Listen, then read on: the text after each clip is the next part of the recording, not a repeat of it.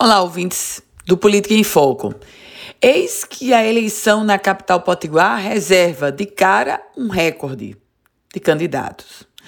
E agora, o mais recente capítulo foi uma espécie de marcha-ré do deputado estadual Hermano Moraes e do seu PSB, o Partido Socialista Brasileiro.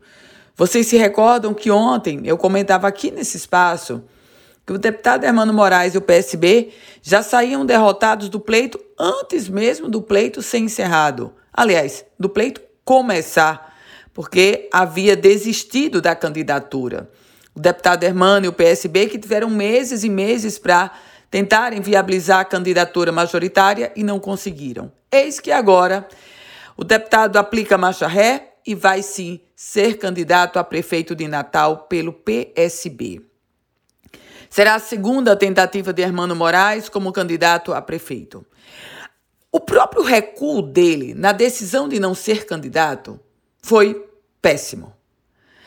A decisão do deputado Hermano de se colocar como pré-candidato e depois mostrar que a sua candidatura foi inviabilizada, isso demonstrou uma fraqueza do ponto de vista de liderança política. Agora, ele cede a uma outra pressão, a pressão dos pré-candidatos a vereador da legenda, porque obviamente que uma situação é a legenda ter candidato da majoritária, uma outra situação é não ter candidato na majoritária.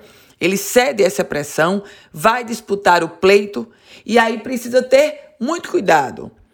Porque, minha gente, uma candidatura com votação pífia em um pleito eleitoral descredencia e desmoraliza um líder eleitoral. Não só o deputado Hermano, aliás, como todos os outros candidatos.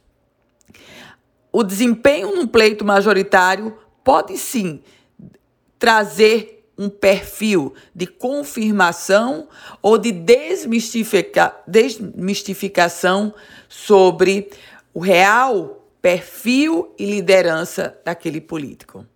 Eu volto com outras informações aqui no Política em Foco com Ana Ruth Dantas.